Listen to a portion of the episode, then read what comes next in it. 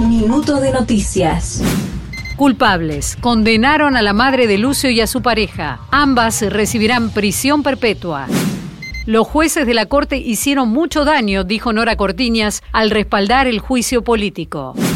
No tendremos justicia con esta mujer, dicen los abogados de Cristina, al reiterar el pedido de apartamiento de Capuchetti.